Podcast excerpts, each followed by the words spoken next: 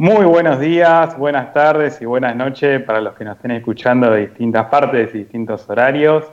Esto es el podcast de Pasión, Diseño y Madera. Esta es la edición número 9. Y para los que le estará sonando un poco raro, esta vez no es Luis el que les va a estar hablando en un principio, sino que soy yo, Germán, de Will Patagonia. Eh, tuvimos acá unos cambios de roles momentáneamente, luego una idea que surgió que nos pareció muy entretenida e innovadora. Así que en esta ocasión voy a estar entrevistando yo a, Luis. Nos vamos a estar vengando a nombre de todos los makers que fuimos víctimas de, este podcast y que recibimos tantas preguntas por su parte. Esta vez nos toca a nosotros hacerle preguntas a él y ver lo que se siente estar del otro lado. Así que bienvenido Luis, bienvenido a tu programa. ¿Cómo estás? ¿Cómo anda Germán? Bien ahí cambiando los roles, pero está buenísimo. Bueno, bueno, me alegro. Sí, yo creo que va a estar muy divertido, así que vamos a empezar nomás. Eh, estoy seguro que hay mucha gente que, nos escuchó y que no necesariamente son de la comunidad o con los que interactuamos todos los días. Y mm, bueno, no, nos conocen, no te conocen a vos, no, me conocen a mí. Así que mm, me gustaría ahí ahondar un poquito más sobre, sobre quién sos, eh, de dónde sos, de qué parte, y después te vamos a hacer un par de preguntitas más sobre cómo empezó todo esto. Así que si querés contarnos un poco eh, por dónde viene tu historia. Dale. Eh, mi nombre es Luis y bueno, eh, soy de Pasión Diseño y Madera. Sí, esto empezó hace muy poco. fue en mediados de mayo. Creo que lo recuerdo bien que fue un, después de mi cumpleaños, mira. Un 27 de mayo empecé con todo esto, con la primera publicación que hice sobre un proyecto que realicé para mi casa. Y bueno, desde ahí hasta este momento eh, seguí subiendo imágenes, historias y bueno, llegué a ser eh, lo que hoy es Pasión Diseño y Madera, ¿no? Donde, bueno, muy bien. ¿Y esto eh, es en el 2019 que, decís? Sí, sí, sí. Empecé en el 2019. Fue más de casualidad que, que algo planeado, digamos. Un día dije, bueno, ¿por qué no? ¿Por qué no publicar una foto de lo que yo hago? Y así empecé, ¿no? Con este emprendimiento que tanto me gusta, que, que empecé desde, bah, desde mucho, muy chico, me gustó hacer cosas con madera y, bueno, se dio en esta oportunidad eh, ya que mm, donde yo laburo, actualmente estoy laburando de otra cosa y esto lo hago por la tarde, así que yo me considero, como siempre digo, eh, carpintero autodidacta, así que bueno, como están las cosas en el país, eh, un día dije, bueno, compro herramientas para poder hacer eh, eh, mis trabajos y así fue todo como comenzó, ahorrando un poco de plata, comprando algunas herramientas para poder hacer los laburos que iban saliendo y, bueno, eso. Bueno, genial. O sea que eh, parte de la motivación, más allá de que a vos te gustaba ya de chico estar trabajando con, con las maderas y fabricándote tus cosas, como nos debe haber pasado a muchos, eh, también te motivó un poco la idea de tener una, alternativa, ¿no? Como, como otro, otra fuente de ingresos o estar preparado. Calculo que vino por ese lado, ¿no? Claro, sí, sí. Sí, lamentablemente, bueno, como pasa en muchos lados, eh, eh, la economía está mal, entonces a mí se me ocurrió hacer algo con eso y salir del paso, ¿no? Por si me pasaba algo en el laburo, que de quedarme sin trabajo. Entonces, eh, un día dije, bueno, yo me puedo valer por mí mismo y, eh, en el caso de que me quede sin trabajo, eh, tengo donde, donde caer, ¿no? Igual yo muchos años atrás tuve otra, otra profesión, que trabajaba como oficial en pastelería, así que... Ah, mira vos Sí, tengo un multirrubro. Para una próxima juntada maker, cuando, cuando obviamente las condiciones se puedan, eh, ¿vas a poder aportar ahí con, tu pastelería? Y por ahí puede ser, si tengo las ganas, Eh, en, estos, en estos últimos años eh, cocino poco y nada, pero sí, siempre me gustó también cocinar. Lo que es la cocina siempre me apasionó. Eh, y bueno, también desde chico me gustaba dibujar. Por eso te digo que soy tengo muchas facetas ocultas, pero sí, me encanta hacer todo tipo de cosas. Bueno, vayan anotando todos, no se olviden que, que Luis ahí dejó pasar por abajo que, era experto pastelero, así que lo vamos a estar explotando y exigiendo para, la juntada. Eh, bueno, ya que, comentaste un poquito sobre, sobre chico, que te gustaba empezar a fabricarte las cosas y, dibujar y hacer un poco de todo, eh, tengo una idea, así a modo de, también conocerte un poco más.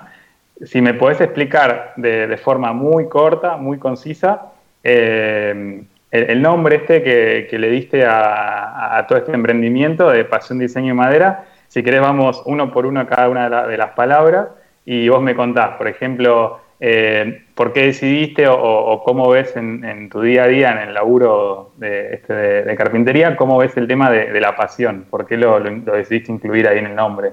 Bueno, sí.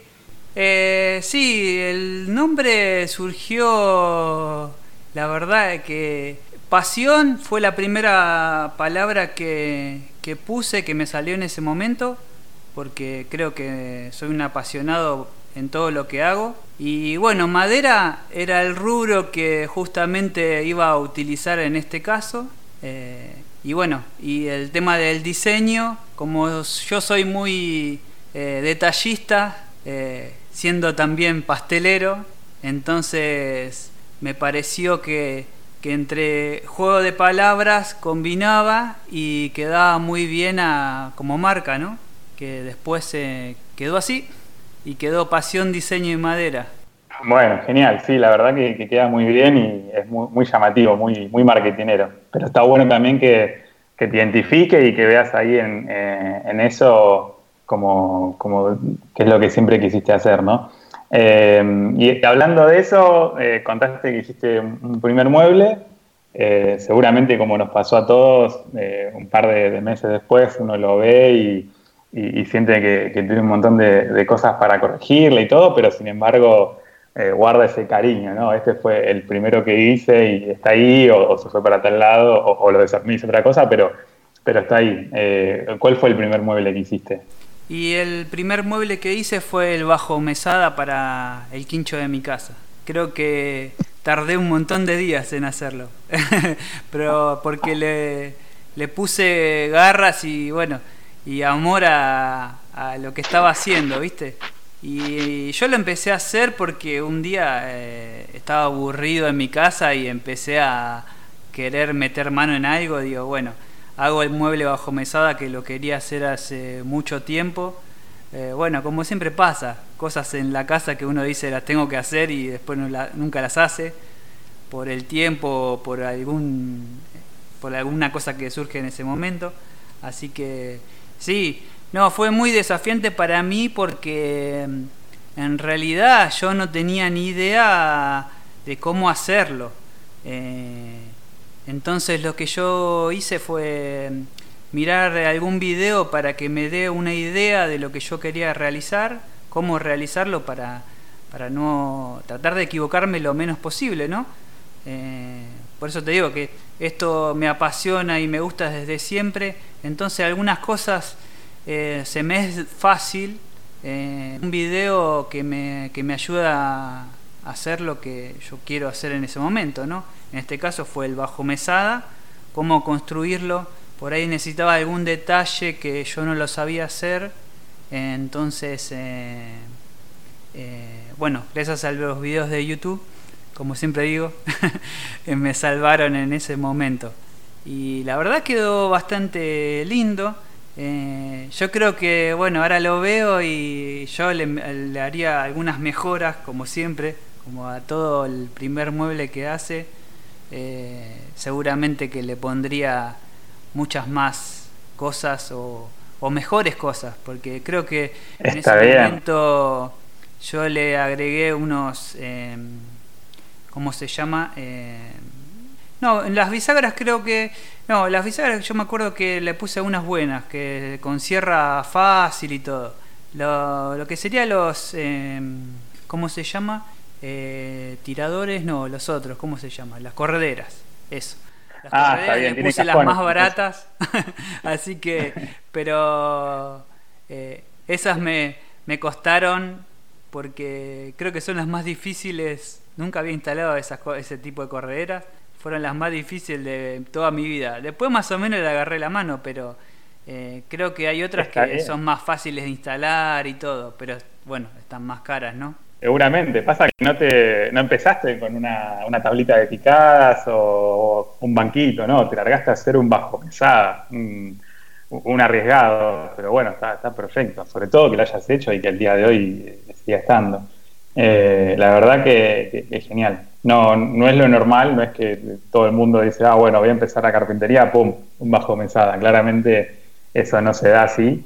Así que yo creo que ahí hablo un poco también de, la pasión que tenés por esto. Aparte, eh, conociéndote un poco, de, hablar y charlar un tiempo, eh, me di cuenta que sos muy, muy perfeccionista, ¿no? Como que querés ir a, siempre al detalle y, que te vaya saliendo cada vez mejor. Me parece que, que eso es así, ¿no?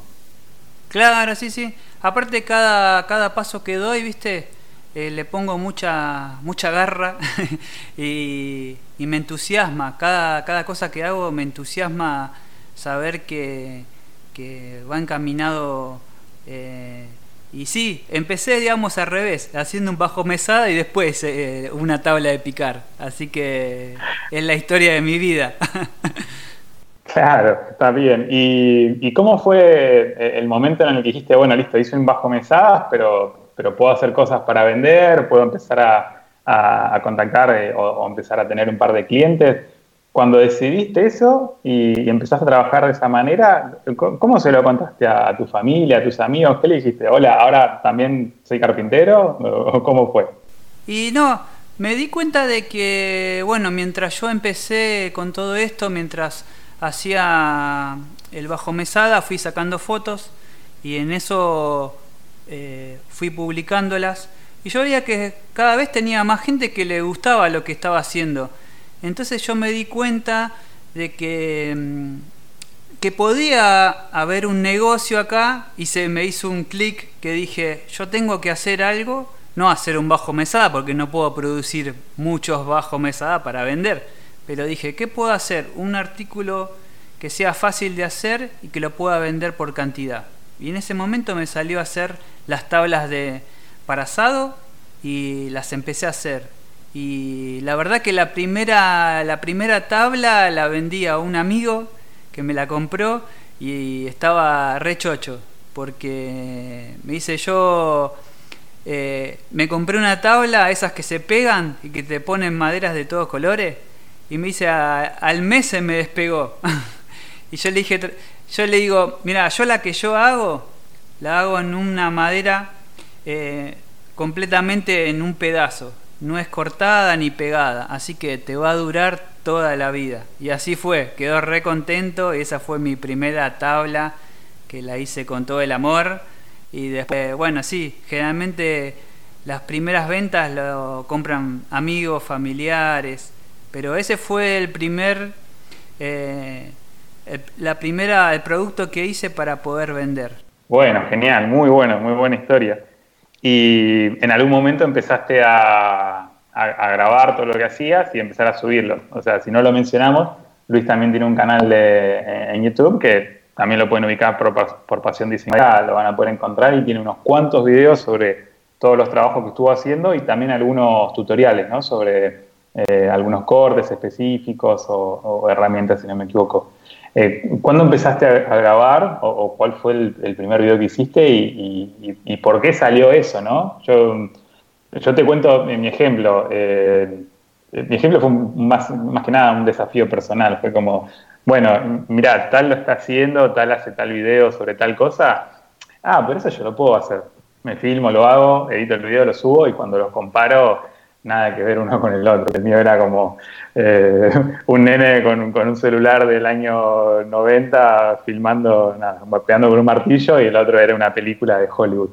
Eh, después uno, bueno, va mejorando y, también con esta intención de ser perfeccionista, eh, cada vez le sale mejor, mejor iluminación, mejor edición, mejor muso. Pero, pero en tu caso, ¿qué fue lo que te llevó a, mostrar lo que hacías y, cómo empezó eso en YouTube?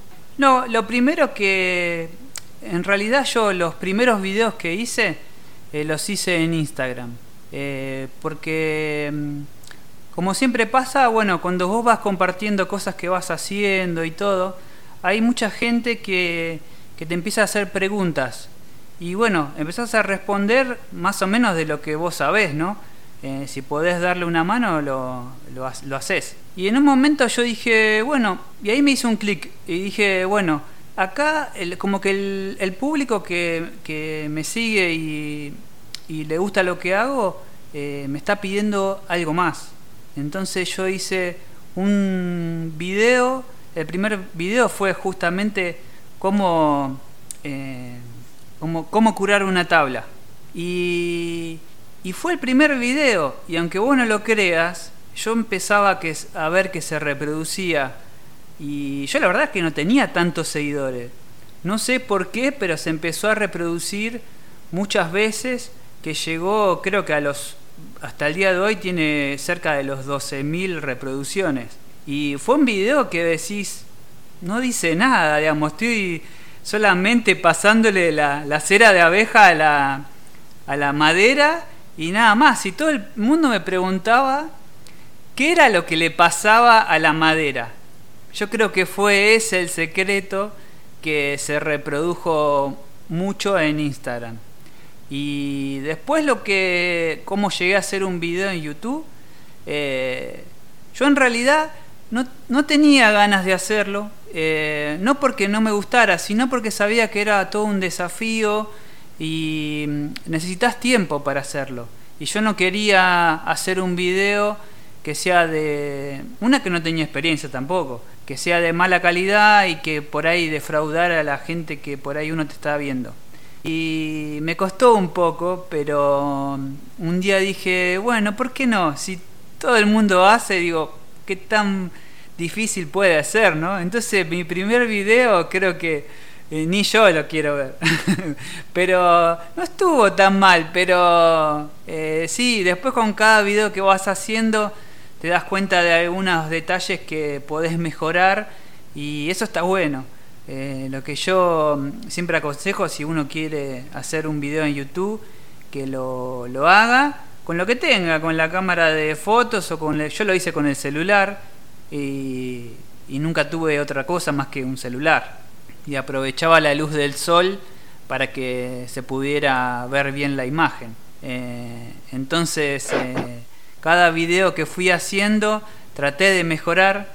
Creo que el último que hice hubo una mejora, pero bueno, sí, no soy tan habitual de, hacer videos en YouTube, pero trato de que el canal siga teniendo eh, material, ¿no? Claro, está bien, está, perfecto. Y sobre todo remarcar lo que, lo que siempre charlamos, lo que siempre le decimos a los chicos, de que eh, justamente tienen ganas de hacer un video, vayan y háganlo, ¿no? Eh, usen el celular que tengan, la cámara que tengan, eh, la iluminación es lo más difícil, bueno, luz natural. Con la luz natural no, no hay nada que eso, nada mejor que eso, así que simplemente es cuestión de, lanzarse y hacerlo. Me parece que, es una manera también de saber si a uno le va a terminar gustando, ¿no? Me pasó de escuchar a, muchos chicos ya avanzados eh, que, es una carga ya tener que hacer los videos, es una carga tener que editar un video por mes y y, tener que estar subiéndolos, así que capaz uno se da cuenta mucho antes que eso y, decide que no es el camino, entonces, ¿para qué vas a estar invirtiendo en una mega cámara, en un mega reflector y todo si, todavía no sabes si realmente es lo tuyo? Así que nada, quería recalcar eso de, lanzarse y, hacerlo con lo que haya. Eh, hablaste del último video y si no me equivoco es la mesita esta para el, para el, comedor de, tu perrito, ¿no? El, Sí, sí. no, sé cómo, qué, nombre el comedero para el perro sería. Perfecto. Eh, eso después, eh, vayan al, Instagram de, Luis, eh, Pasión Diseño y Madera todo junto, y van a ver que, está, bueno, está justamente ahí el, cliente feliz, eh, el perro viendo su nuevo chiche. Eh, ahí, ahí está un poquito avanzado eso, ¿no? Ahí tenés unos encastres triples, ¿no? sobre, sobre las patas. Contanos ahí qué fue lo que hiciste. Claro, sí, sí. Como a mí siempre me gustaron hacer ese tipo de, ensambles. Siempre me gusta lo más difícil. No me gusta ir a lo ponerle un tornillo y, nada más.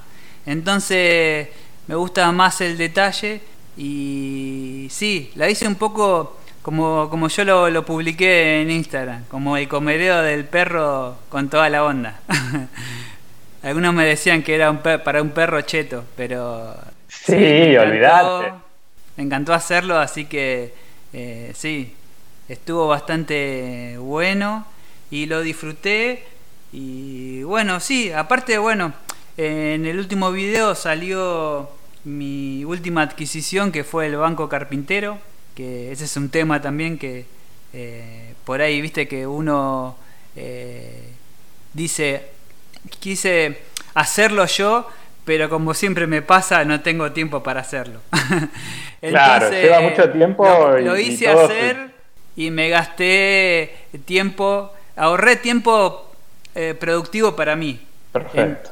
sí, claro. Y entonces, gracias a eso, pude, pude hacerlo eh, los encastres con más facilidad, eh, donde tener un lugar donde trabajar, que la verdad que me eh, yo en realidad yo no tengo un taller físico, entonces cuando vos tenés un, lugar donde vos podés prensar tus, tus materiales para poder eh, realizar los trabajos, eh, está muy bueno, es más cómodo. yo aconsejo que si alguno lo tiene, se lo haga o se compre uno. yo me lo hice hacer por un amigo eh, que conocí en Instagram, así que él hace lindos trabajos, yo lo compartí eh, y le di un poco de promoción al, al, chico este que vive en Entre Ríos, que lo conocí a través de, de, la comunidad, digamos, de la madera, que eso está, está muy bueno eh, encontrar gente como, como ellos, donde vos podés compartir de todo, hasta hablar de de, la madera, de la familia, de, del fútbol, del auto, de cualquier cosa. Bueno, excelente. Sí, eh, pasen al, a Instagram de nuevo, vean el, banco que tiene Luis, que la verdad que, es envidiable, está buenísimo. Quiero uno ya acá en mi casa, ahora con todo este tema de la cuarentena, yo no estoy en el taller y, bueno, tampoco tengo uno de esos en el taller, pero eh, siempre lo, quise tener y es como vos decís, capaz uno también en busca de tener el eh, el más completo, el más robusto y todo, eh, sabe que es algo que lleva mucho tiempo y nunca lo terminamos haciendo. Así que eh, comprar uno es, completamente aceptable y, sobre todo si, está tan bueno y es tan lindo como ese que, te hicieron.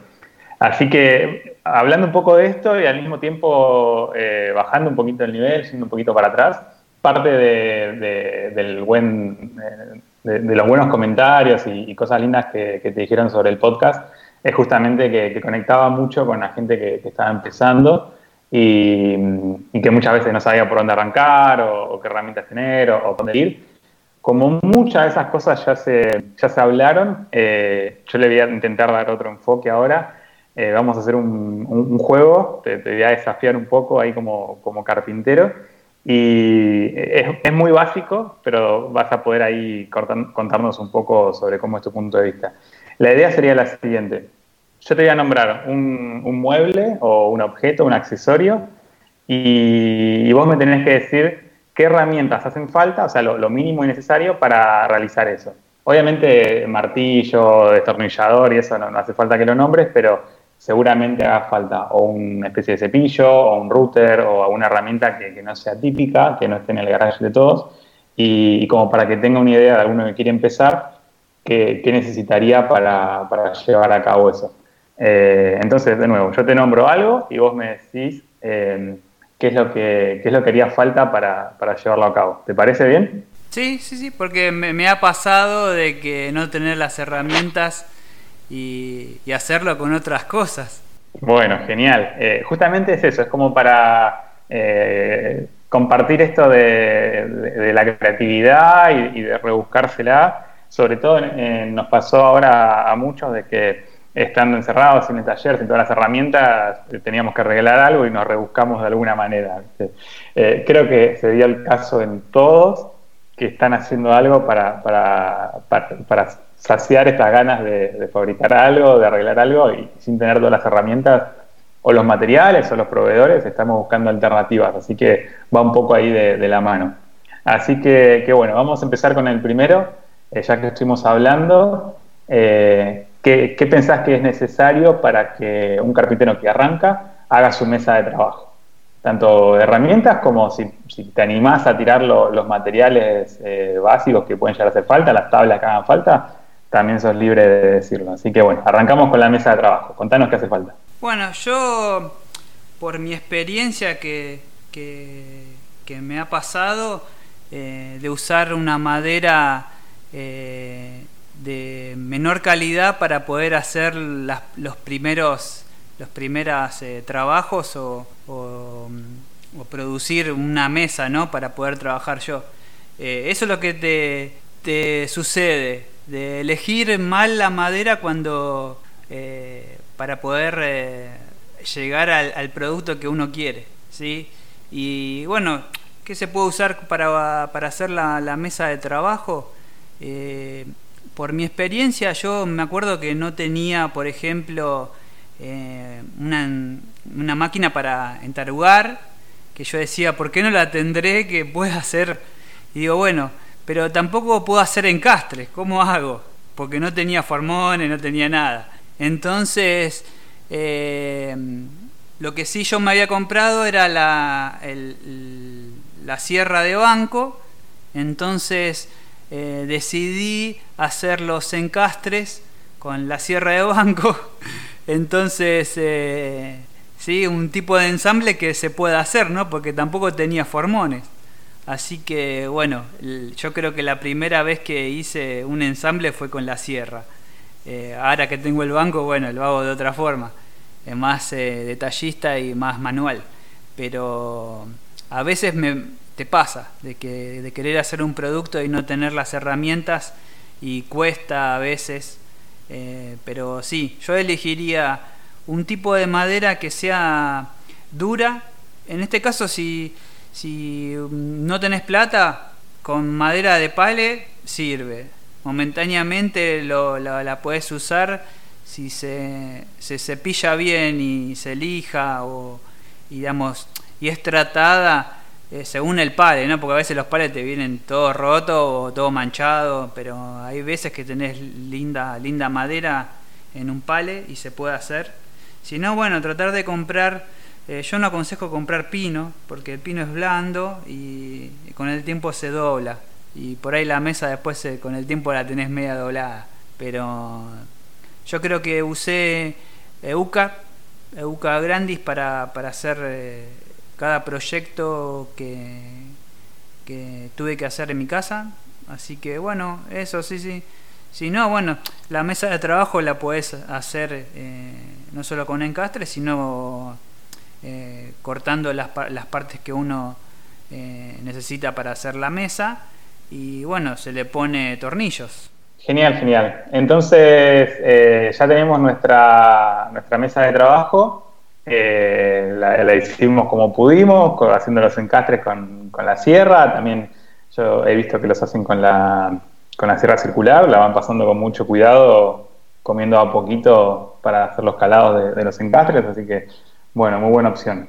Entonces ya tenemos nuestra mesa, pasamos al siguiente. Suponemos que, que estamos eh, con ganas de producir como hiciste vos y vamos a hacer eh, tablas para picadas. ¿Qué, qué, material necesitamos ahí y cuáles serían las herramientas indispensables para fabricar nuestras tablas de picadas? Ajá. Eh, sí, bueno, en ese caso eh, yo lo que usé fue eh, madera de euca que tenía ya comprada. Pregunté si era factible hacerlas con esa madera, me dijeron que sí. yo la traté, la lijé y en ese caso yo usé el router que sí lo tenía. y lo único que tuve que comprar creo que, no me acuerdo, no tenía una fresa que es la redonda que te hace la canaleta, tenía otro tipo de fresas, entonces en ese caso yo lo único que tuve que comprar fue la fresa que necesitaba, pero después solamente usé los, los materiales que tenía yo a mano, eh, lápiz, eh, eh, para poder dibujar las líneas que sean rectas a la madera, en ese caso yo creo que usé eh, la escuadra para que me quedara bien escuadrado eh, donde iba a fresar. Lo único que por ahí uno eh, tiene que tener en cuenta para que le quede bien las líneas. Pero y después lo que yo usé, bueno, que ya lo había visto en algunos videos, cómo tratar la, la, tabla de para asado o para picar, fue agregándole la cera de abeja que es así, yo en un momento dije, cuando dije, bueno, si yo las hago para vender, eh, yo prefiero que sean de buena calidad y, que, y durabilidad, ¿no? Entonces compré la cera para pasarle a cada una. Bueno, perfecto. Sí, hay que usar la cera porque eh, ya tenemos ahí un, un, experto en el grupo, ¿no? Que hizo toda la, la, prueba científica de por qué la cera era mejor que, que solo el aceite y, ya no, nos demostró que ese era el camino a seguir. Bueno, genial. Eh, vamos a hacer unos más. Eh, los que están escuchando, apenas lo menciono, traten de, pensar si más o menos también qué es lo que necesitan y a ver si, la pegan con, lo que está diciendo Luis. Vamos al siguiente, sería algo muy, muy, muy básico, así que esto va a ser cortito. Eh, ¿Viste los especieros para, la cocina? Para poner la, pimienta, la sal, el orégano y todos los frasquitos, pero simplemente dos estantes. Si queremos hacer, fabricar de esos y, vender, ¿qué, consideras que es lo que necesitamos para, que alguien pueda eh, fabricar esos ya y venderlos? Obviamente lindos y con un acabado. ¿Qué, usarías? ¿Qué implementarías? Ajá. Bueno, usar una linda madera, en ese caso, bueno, es un producto eh, chiquito, así que hay que elegir una madera barata, eh, pero de buena calidad, no usar cualquier cosa, pero eh, sí. Y bueno, en ese caso em, yo usaría, bueno, la, la, sierra de banco o la inglatadora para, para poder cortar la madera. En ese caso yo, yo la tengo porque me la compré. Eh, cuando empecé con este emprendimiento fui comprando herramientas, así que en ese caso algunas que yo necesitaba eh, en cada proyecto que yo hacía eh, me las iba comprando. Así que, bueno. Y bueno, en ese caso, ¿qué podríamos hacer? para hacerlo fácil, para poner los condimentos, cortar, primero tomar las medidas que donde va a estar el, producto, que eso es importante, donde va a estar, si va a estar colgado dentro de un armario, o a veces pasa que uno lo hace con uno dentro de, la cocina, que se pueda eh, deslizar de, desde adentro hacia afuera, y ahí ya tiene un poco más de, de trabajo, porque llevan correderas y lleva por ahí hay que armar un poquito más eh, eh, con tornillos y mm, la madera de los tornillos y eh, bueno el destornillador eléctrico. Yo creo que en un momento me compré uno chiquitito que lo uso para todo a veces lo abuso de él eh, no quiero decir marcas pero lo encontré viendo un video de YouTube y la verdad me llamó la atención de que era chiquito así que se cargaba con un cargador de celular y era muy potente. Y yo la verdad que en ese momento lo compré porque tenía un destornillador eléctrico viejo y ya fallaba la batería y estaba re podrido de, de siempre querer cuando lo necesitaba no tenía batería. Y en ese momento yo me acuerdo que las herramientas venían con una sola. Ahora, ahora te vienen dos baterías en cada, en cada eh, cosa que, vos comprás para que se pueda cargar. Pero me acuerdo que en ese momento eh, te venía con un solo con una sola batería las herramientas. Era todo un desafío. Sí, me pasaba. Me, me pasaba lo mismo que no es como ahora que uno tiene guardado su, su kick de, taladro o, la herramienta que sea batería. Si uno va, lo abre, lo, empieza a usar y sabe que tiene batería. No importa si está ahí hace una semana o un mes, uno sabe que eh, a menos que lo haya guardado muerto, tiene batería. Eh, pero me acuerdo, estoy seguro que, hablamos del mismo destornillador, me acuerdo que ese lo tenías que cargar antes de usarlo.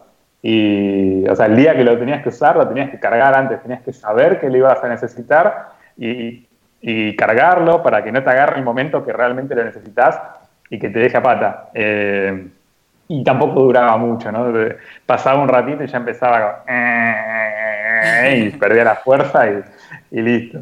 Eh, es verdad. Bueno, y ahora, bien resumido, bien así tipo lista, eh, ¿qué, qué, elementos necesitas y qué, y que también si querés hablar sobre tipos de madera, pero para una, mesa de luz muy básica. Eh, los dos laterales, un cajoncito, si querés mirarlo algo para poner los zapatos y, nada más.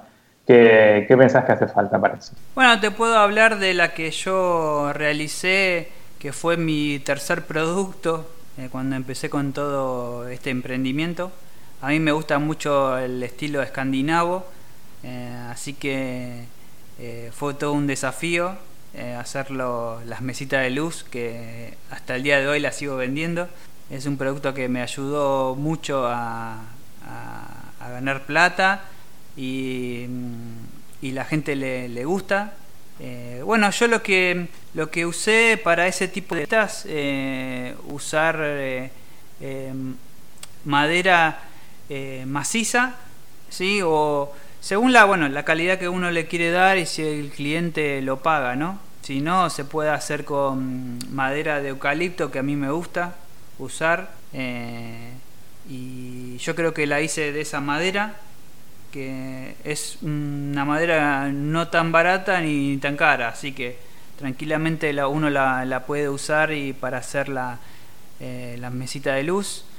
Em, yo lo que usé, bueno, eh, hice, le hice un cajón. En ese caso el modelo era eh, un espacio abajo que no mm, para poner libros y, el celular y con un cajón arriba, las correderas, eh, bueno, los tiradores que, llevan a gusto de, de, cada uno, del cliente o lo que fuera. Y en ese caso yo las mesitas de luz Em, las lijé todas y, las em, uní. Me acuerdo que la había unido eh, con tarugos. Yo me acuerdo que fue la primera que hice, la uní cola y tarugos. Y es más, la parte de arriba la hice con, con un corte a 45 grados, re ahí, pero me mandé sin saber cómo, cómo era. Eh, quiero decir que yo en ese, en ese tiempo tenía la, eh, la sierra de banco eh, que la había comprado hace poquito y tenía el disco que vi en, la máquina. Eh, que después yo compré otros, otros discos para tener porque me di cuenta de que después, bueno, averiguando y todo, para, para cada madera necesitas un tipo de disco para poder cortar bien.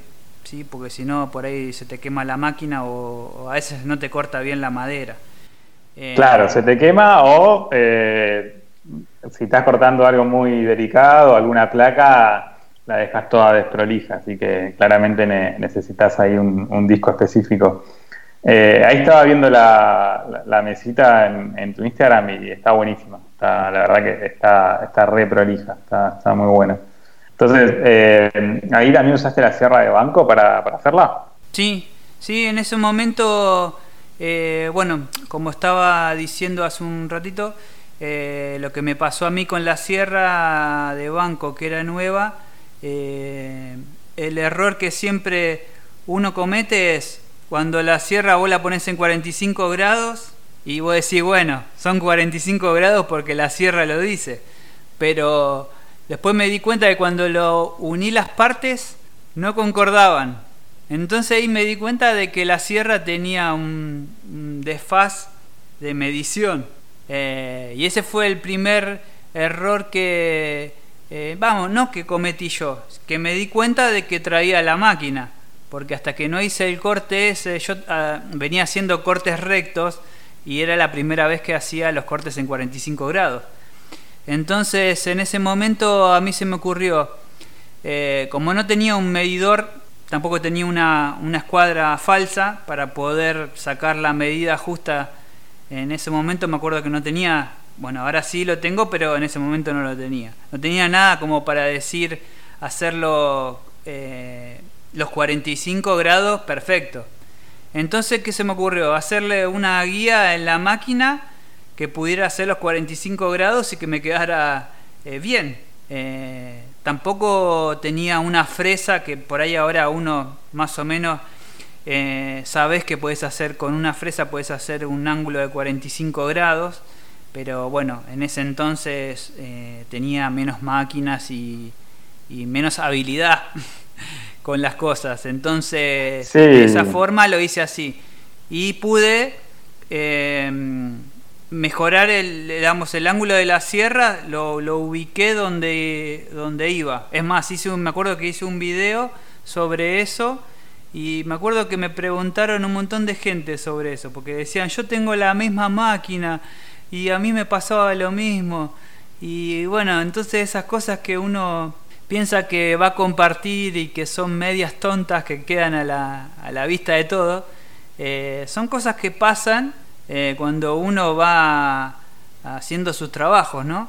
Que no hay que tener miedo de decirlo porque mm, de los errores que uno va cometiendo eh, se aprende siempre y eso está muy bueno que, también uno se anime a, decir que a mí me pasó, ¿entendés? Porque hay mucha gente que por ahí no dice, no, no, a mí nunca me pasó y seguramente que en el fondo sí. Sí, es verdad, está bien. Eh, no hay duda de que, de que uno tiene que compartir sus experiencias. La verdad que me parece que eso alimenta un montón que, bueno, hablando de, nuestra comunidad, yo creo que les hace muy bien que, cada uno comparta y, por lo menos comente los errores que, le pasaron, que seguramente le pasó a otra persona o no. Probablemente uno esté comentando algo que, los que lo están escuchando no, nunca, nunca les pasó y, eso le ahorra unos cuantos problemas al otro. Eh, buenísimo, muy, muy detallada la, explicación. Como, como se habrán dado cuenta, Luis es una persona que es muy difícil de dejarlo sin palabras. Muy rara vez, de vez en cuando eh, a veces pasa, pero bueno, no, es, lo, no es lo común. Luis es muy, muy buena gente y charla mucho. Hablando de, charlar y de, la comunidad, eh, nosotros estuvimos solicitando a uno de nuestros amigos que, nos manden unos mensajes, que, que, nos cuenten un poco sobre quiénes son, quiénes nos están escuchando. Eh, así que ahora vamos a estar reproduciendo uno de esos, de esos mensajes que, pudimos elegir. Obviamente no, no, fueron todos porque se nos haría muchísimo más largo esto de lo que ya es. Y los invito al resto a, sumarse, a, poder eh, venir a este espacio que por más que yo ahora me esté adueñando un poco de, esto, creo que Luis coincide en que es un espacio para todos, para que todos saquen un poco de, provecho de esto y, les sirva a todos y todos aporten también al, contenido, tanto con las recomendaciones o con las cosas que, nos dicen o nos piden, yo creo que, eso alimenta mucho también. Así que, bueno, ahora eh, escuchen un poco, escúchense ustedes mismos, eh, siéntanse lo que es estar ahí saliendo en la, transmisión y ahí va. Hola, ¿qué tal? Soy Agustín de mi cuenta Agustín P. Carpintería. Le mando un saludo a, a Pasión Diseño y Madera. Excelente el podcast. Chao. Soy Pablo de Yapa Ecoideas. Estamos en Instagram y en Facebook. Y quería mandarle un saludo muy especial a todas las personas que escuchan el podcast. Y les aseguro que se van a entretener bastante porque son muchas historias y experiencias de gente normal. Así que lo van a disfrutar mucho. Un abrazo grande también a la comunidad Maker que siempre están dispuestos a ayudar. Así que Abrazo y buenas vibras para todos los emprendedores que a pesar de las cosas que estamos pasando, le ponemos garra. Abrazo grande. Hola Luis, ¿cómo andás? Eh, soy Germán de GMUD y quería felicitarte por cada capítulo del podcast que haces. Están cada vez mejores y está buenísimo escuchar experiencias tanto tuyas como de tus eh, invitados, de cosas que nos suceden a diario y que nos ayudan muchísimo a mejorar como makers. Bueno, me pueden encontrar en Instagram y en YouTube como GMGood, así que si quieren eh, me siguen. Les mando un abrazo grande, eh, saludos. Bueno, gente, muchas gracias por, habernos mandado esos mensajes.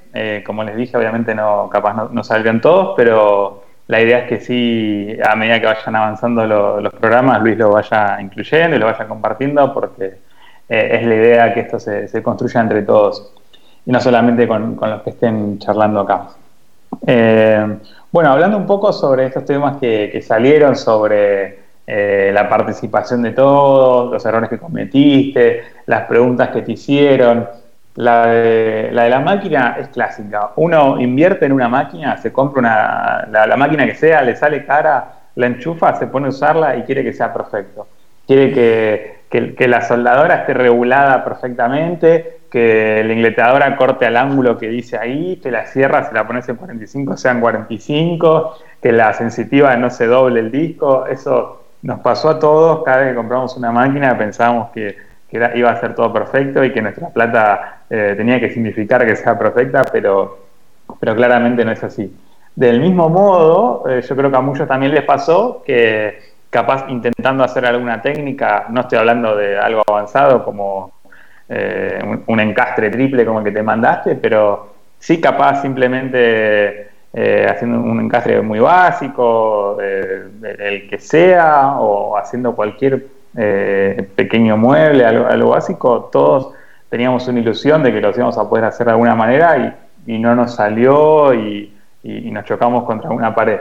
Y yo creo que ahí es cuando uno a veces ve a un referente, alguien que ve que ya lo hizo, alguien que, que la tiene muy clara y va y le pregunta, ¿no? Porque hoy en día es muy fácil llegar a cualquier persona, más allá de los tiempos que esa persona tenga para responder o, o, las ganas que tenga o, lo que sea, pero por lo general si es alguien que está compartiendo contenido en las redes, es alguien que no va a tener ningún problema en, respondernos una pregunta. Y nos comentaste que te pasó eso a vos. ¿Qué, sería algo típico que, te preguntan y, cómo, cómo, reaccionás vos? ¿no? Imagino que te debe gustar, te debe, motivar que la gente te pregunte. ¿Qué, ¿Cómo es tu experiencia con eso? Y no, sí, a mí me, encanta. Siempre me gustó. Tengo alma de, de, enseñar. Siempre es como que se me es fácil a mí cuando sé del tema, ¿no? Si puedo ayudar a alguien, me gusta siempre ayudarlo. Eh, sí, muchas, muchas veces me han preguntado sobre alguna laca o alguna pintura que usé en algún producto y cómo es, si te resultó, si, si, es buena para tal lado, eh, qué sé yo, o herramientas que por ahí yo estoy usando, eh, que mm, hasta que no las usás y no, la, no, las, no las manipulás, uno no, no, no sabe cómo funcionan. Yo, a mí me ha pasado de que la, máquina de, por, no voy a decir marcas, porque si no, eh, no quiero dar chivo, eh, hasta la mejor marca a veces tiene un desfase milimétrico de, para ajustarle. Pero eso con el tiempo uno se va dando maña y va aprendiendo. Entonces, en cada trabajo que uno emprende, em, conoce un poco más sus máquinas que, tiene para manipular. Ah, por ejemplo, a mí me gusta mucho eh, conocerlas eh, leer los manuales, qué, qué función tiene cada una, hasta las potencias, qué sé yo, las revoluciones que tiene cada máquina, si me sirve para ciertos trabajos, porque a veces pasa que uno usa una máquina creyendo que, que le sirve para hacer ese trabajo y en realidad no es apta para eso y termina dañando la máquina o desgastando las cuchillas o lo que fuera, ¿no? Entonces, eh, hay ciertos recaudos que uno tiene que tomar para, para poder usar las herramientas correctamente y, y bueno, es, es, una forma de, cuidar tus herramientas porque son para, para hacer tus trabajos a futuro, que lo puedas vender y eso tiene un costo. Entonces, uno tiene que saber qué es lo que está manipulando y para qué sirve cada cosa y poder optimizar eh, el laburo que uno vaya a hacer. Eh, ni hablar, ni hablar, está, eh, coincido, es lo mismo. Muchas veces la, implementamos donde no van o, intentamos hacer algo sin la herramienta adecuada y bueno, ahí depende más que nada de, la creatividad de alguno o, bueno, sale como sale y después cuando estará la herramienta será no, que a veces eh, pasa de que vos usás la herramienta, la no correcta, y te terminás eh, cortando un dedo o, cortándote algún pedazo de algo que después no tenía que estar ahí y te diste cuenta que, usaste mal, por usar mal la herramienta, eh, después tenés los accidentes. a mí me pasaba mucho, mucho tiempo hasta que me acostumbré, por ejemplo, eh, de usar las gafas o, las orejeras para, para, poder laburar. Y yo me daba cuenta, digo, qué boludo, tengo, tengo las, las cosas acá, ¿por qué no las uso? Digo, eh, porque a veces uno se las pone, pero por ahí está se las saca para hacer una cosa o la otra, y a la hora de, de querer cortar algo, vos decís, ay, me entró, no me puse los anteojos y me entró polvo en el ojo. Por boludo nomás te pasa. Porque las herramientas y el cuidado lo tenés, pero uno a veces se olvida con el apuro de, hacer los laburos y todo, porque me ha pasado. Eh, eh, el otro día no sé qué estaba haciendo y, sin querer estaba estaba sacudiendo una cosa y o no me acuerdo si estaba pasándole algo, algún ácido a, algo, no me acuerdo. Y, y me había sacado los anteojos y puedes creer que cuando el menos lo esperaba hago así y me pega en el ojo la gotita y tuve que salir corriendo a, a, mojarme los ojos para que, para no, que no me haga daño. Bajón. Pero pasa, pasa por no, cuidarse. Te, pasa eso tan simple ¿eh? que, bueno, capaz ahí eso, capaz era un ácido tranquilo, pero te puede pasar con otra cosa y y se complica, o sea, son desde problemas muy tontos hasta problemas realmente serios como perder alguna parte del cuerpo. Y mucho tema de, vagancia o simplemente de, tan tonto de, no hacerlo y, las gafas están ahí a un metro de distancia, los auriculares están a, un metro también. Entonces yo lo que estoy intentando es tener varios de esos artículos de, protección distribuidos por, por el taller o por la zona en la que estoy trabajando, cosa de no tener excusas y no tener que, bueno, uy, me queda lejos, ir a caminar hasta allá simplemente para limar estos dos segundos en, la moladora de banco. Sí, bueno, pero esos dos segundos te entró un, alambre que salió volando del cepillo y te lo clavaste en el ojo. Claro, sí, porque pasa de que lo, vos lo usaste todo el día, los, las gafas, y te las sacaste un segundo y justo cuando fuiste a cortar te, cayó en el ojo. Eh, sí. ni hablar. Pero bueno, creo que el, el tema este de, seguridad es para, para, un capítulo entero o para un podcast entero dedicado a la seguridad y me parece que también como parte de la, comunidad eh, está como en el deber de, cada uno de nosotros eh, compartir estas cosas, eh, pelear por, porque se lleven a cabo, marcar cuando uno no lo hace y, marcar la importancia. Muchas veces uno no, simplemente no, no sabe qué es lo que pasa, qué es lo que hay atrás eh, hay mucha gente que usa la moladora sin, la protección de, metal y, no entiende cuál es el peligro eh, atrás de eso, así que son temas para, compartir y me parece que está como en el deber de cada uno que ya conoce esas medidas de seguridad de, compartirlas y, comentarlo y, preocuparse por porque todos la, usen porque eh, traen muchos problemas realmente y problemas serios, no es que estamos hablando de de, una boludez, son, son, cosas muy jodidas. Así que me parece que, para algún podcast, otro capítulo, en algún momento podemos dedicarlo enteramente a, hablar sobre cosas de seguridad. Y lo mismo de siempre, ¿no? Eh, hablar sobre lo que uno sabe, hablar sobre lo que uno eh, tiene datos, tiene, tiene cifras, tiene experiencia y compartir siempre información correcta. Creo que eso es totalmente eh, clave para, para, construir una buena cultura de, todas estas fabricaciones y todas estas cosas que hacemos. Ah, así que bueno, Sí, no, también viste que hoy, bueno, hoy no, en la semana hablando sobre eh, el tema de cómo presupuestar un, un trabajo que, que es difícil para cada uno hacerlo. Eso está bueno también hablar un poco de eso que, que por ahí hay, yo vi que mucha gente, no solo en nuestro grupo, sino en mucho, mucha gente que, que por ahí no lo sabe hacer. Eh, yo creo que lo aprendí eh, eh, con el tiempo, porque, mm, digamos, yo también yo, bueno, yo conté que, bueno, fui pastelero, oficial pastelero, y bueno, hay mucho de eso, de, sacar presupuesto de materiales, vencimientos y todo. Entonces en cada cosa que yo hice, eh, agarré un poco de, cada cosa que lo utilizo en el momento que, ahora estoy haciendo carpintería. Eh, yo también hace dos, 13 eh, años que, que estoy trabajando en administración y logística, entonces cada cosa por eso, cada cosa que yo fui aprendiendo en la vida, lo fui implementando a lo que yo quiero hacer. Entonces, no es que yo lo diga porque por agrandado, digamos, lo aprendí, como todo el mundo.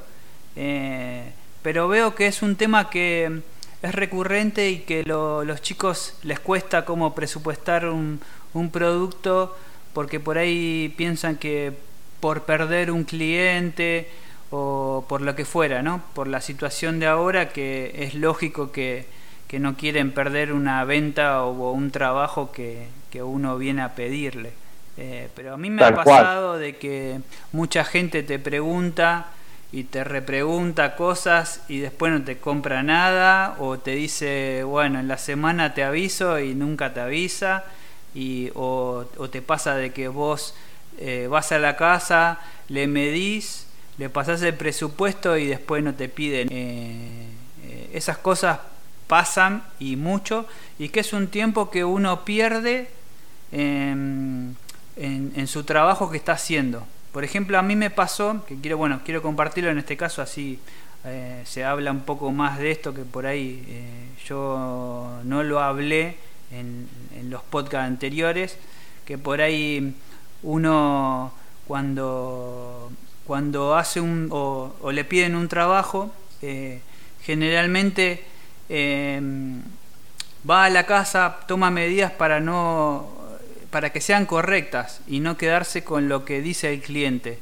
Tratar de convencerlo de que para que el producto salga bien, tener las medidas justas. Y uno tiene dudas de, de las medidas, pedir permiso y ir de nuevo al domicilio y sacarse las dudas que tiene para que el producto ese salga perfecto. Eh, y bueno, a lo que yo quiero compartir, que a mí me pasó de que eh, en su momento cuando yo empecé en esto, eh, el primer producto que yo hice fue las tablas para, para picar o para asado en producción. Y, y bueno, después pensé que por ahí hacer muebles a medida era la salida laboral en ese momento. Y, yo vi que la gente me pedía, digamos, yo hacía un mueble de esta medida, ¿no?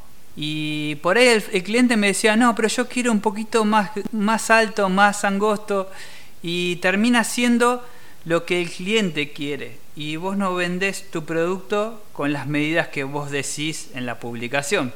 Porque generalmente, como siempre pasa, para poder captar el público ese eh, se lo haces a medida y el tiempo que uno tarda eh, eh, en ese trabajo es otro.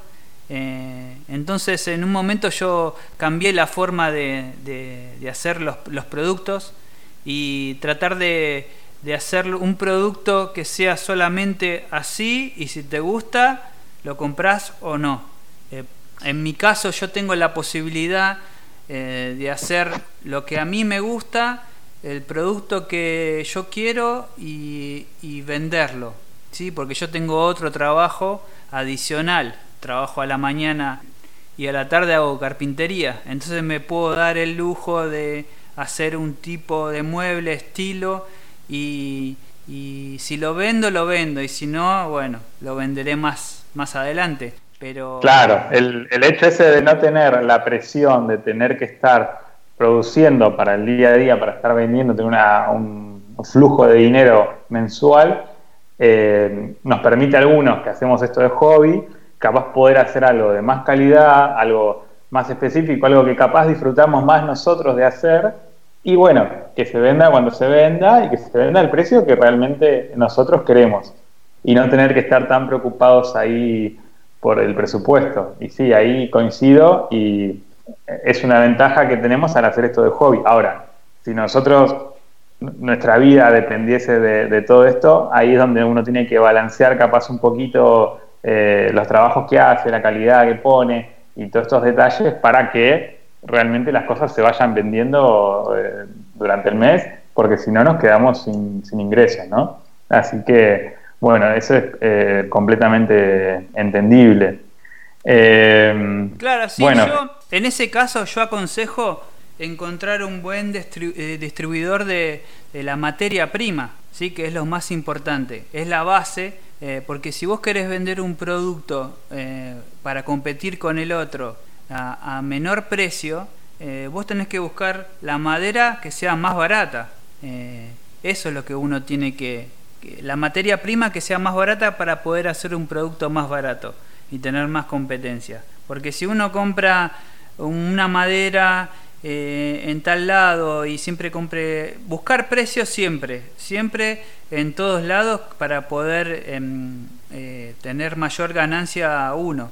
Y saber eh, ¿Cuánto vale su día a día tener un monto fijo de, lo que sale su trabajo? En el, caso mío sería medio día si yo presupuesto algo, porque yo no, no estoy ocho horas haciendo un producto en mi casa. Entonces lo que va a suceder es que yo un producto de dos o tres días lo haga en, en cinco o seis días, a más tardar. Entonces eh, es otro, pero uno tiene que saber sus valores em, del día a día que uno se pone, más lo que em, los valores de, la sería de la mano de obra y los materiales. Y en eso, como yo siempre digo, que a veces trato de, poder explicarlo, eh, lo que es el desgaste de las herramientas, eso también hay que tenerlo en cuenta a la hora de presupuestar eh, la luz que uno usa, porque bueno, en este caso hay muchas herramientas que usan baterías, pero hay cosas que son eléctricas y uno consume luz, y en este caso la luz está cara, en algunos casos. Sí, son cosas que, hay que tener en cuenta definitivamente y que como lo mencioné en su momento, eh, hay que agregarlas al presupuesto, ¿no? Eh, hablé el otro día con, los chicos y les decía, uno tiene que pensar el, presupuesto como que uno es una empresa, que una empresa que tiene sueldos, el cual va a ser el carpintero el que, va a estar trabajando, o el herrero, o quien sea, más allá que seamos nosotros, pero no importa, es lo que esa persona necesita para vivir, o a eso se le suman materiales, consumibles, electricidad, daño de las herramientas, herramientas en el caso que haga falta una específica para ese trabajo, etcétera. Pero bueno, me parece que, eso da para, completamente un, podcast entero hablando de eso también. Ya dijimos, tenemos uno para hablar de, seguridad, uno para hablar de, presupuestos, así que tenés material para rato, para, divertirte y charlar. Eh, principalmente este podcast eh, era la idea de, que yo te haga preguntas y que, todos te conozcan un poco y que sepan quién es Luis, quién es esta persona que nos invita y nos hace preguntas, eh, de dónde viene, qué hace, qué, lo motiva. Me parece que, tuviste la chance de, contar un montón de cosas y, te agradezco por, la confianza, eh, tanto de, tuya para contar las cosas, sino también como para eh, la confianza que tuviste para, con, mi persona y, que te pueda estar entrevistando y sin saber las preguntas que te iba a hacer, que, te animes a esto me pareció que era genial. La idea de todo esto, para, para el que no lo sabe, eh, salió de los chicos de, de Yapa. Eh, ellos le, proponen a, Luis eh, que sea justamente al revés, así que le pareció una muy buena idea a Luis, me preguntó si, me animaba a hacerlo, le dije sí, ni hablar. me gusta, me gusta mucho también charlar y, formar parte de esto. Así que, bueno, espero ahí que después no, cada uno nos pueda contar un poco sobre qué, le pareció, qué, le está pareciendo el, camino que, está tomando todo esto, que, Luis está haciendo con, mucho esfuerzo, porque después estos audios él lo tiene que editar, eh, agregarle la, música, dejarlos lindos, subirlos, hacer la promoción y todo. Eh, no es algo tan, simple, así que espero que le vayan contando eh, qué les pareció. ya estamos, me parece que, se habló bastante y particularmente a mí me, gustó mucho todo lo, que comentaste. Como siempre, eh, llegando al final, eh, salen estas ideas de, recomendar a, alguno de nuestros amigos como para ayudarlo en, sus redes, ayudarlo en, su expansión. Así que, te invito, Luis, a, a, que nos presentes cuáles son tus recomendaciones. Obviamente no es necesario que sea un carpintero, puede ser de cualquier rubro, y, que sea alguien que, simplemente a, vos te parece que, necesita este empujón y que se lo merece por todo el trabajo que estuvo haciendo. Así que te escucho nomás. Sí, y no, quería agradecer a, todos los que nos están escuchando y bueno, y que cada día eh, para mí es, es todo un sueño lo que está sucediendo, tanto como eh, aquí en el podcast, en Instagram, en YouTube eh, aunque tengo pocos seguidores o suscriptores en ese caso, eh, bueno, yo mucho eh, no le doy bola a lo que es Facebook porque lo tengo el Facebook por, por empresa, porque tengo cuenta empresa, entonces, pero sí trato de publicar algunas cosas ahí también pero sí, más que nada agradecer a, toda la comunidad que, me sigue, que los sigue a ustedes, que a mí me gusta hacer esto para, para difundir lo que hacemos cada uno, tanto yo como, como los chicos. Eh, la verdad que encontré en esto del podcast algo que me gusta realizar, así como la carpintería así como la pastelería, así como la cocina, así como el dibujo. Eh, no se olviden, eh, no se olviden que es cocinero, que, nos va a hacer algo. un montón de cosas. Eh, no, viste, lo bueno es que de esto es que, mm, que uno, si le gusta hacer muchas cosas que, y le pone ganas, está bueno realizarlas. Sí, cada, cada momento de mi vida eh, fue evolucionando con el paso de los años y, generalmente cuando sos chico te gusta una cosa y después cuando vas creciendo vas modificando tu carácter, tu forma de ser, aprendes cosas, eh, tratás de superarte. Eh, como en el podcast anterior conté también que tuve la posibilidad de, estudiar en la universidad, muy poco tiempo, pero tuve la, esa sensación de, ir a la universidad que nunca lo tuve, eh, ya que en ese momento, bueno, de mi vida yo no pude hacer la universidad porque, bueno, eh, tenía que salir a trabajar, como les pasa a mucha gente.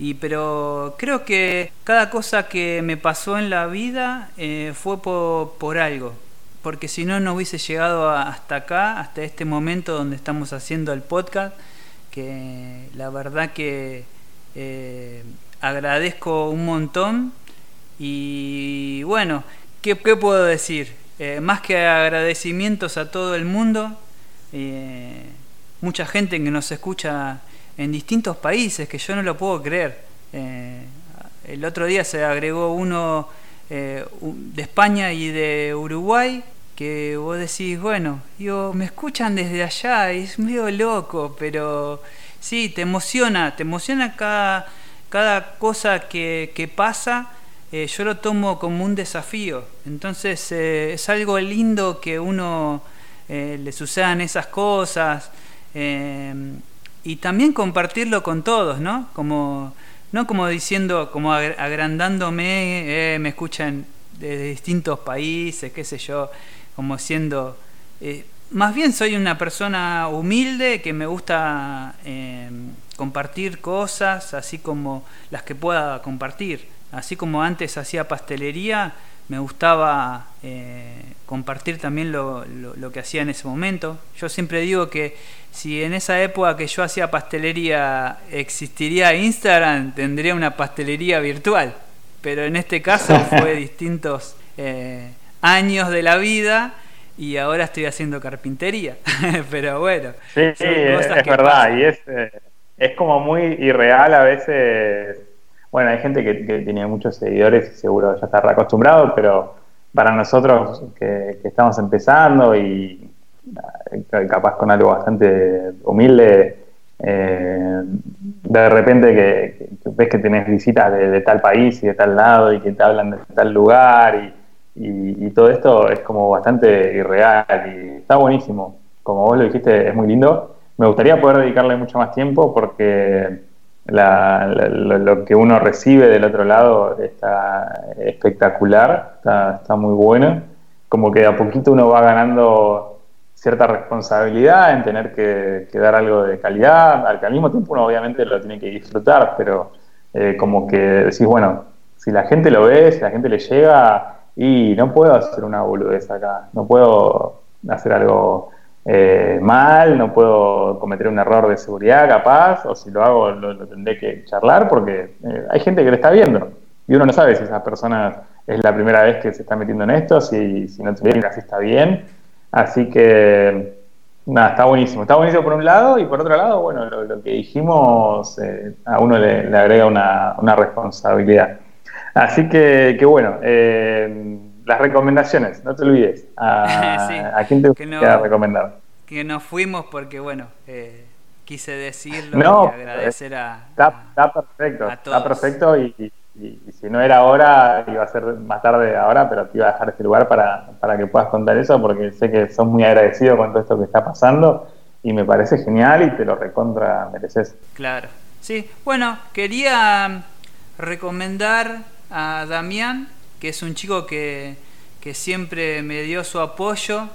Creo que, bueno, desde que lo conozco, eh, es un chico que también empezó desde abajo, eh, con pocas herramientas, me acuerdo, eh, y fue haciéndose su taller.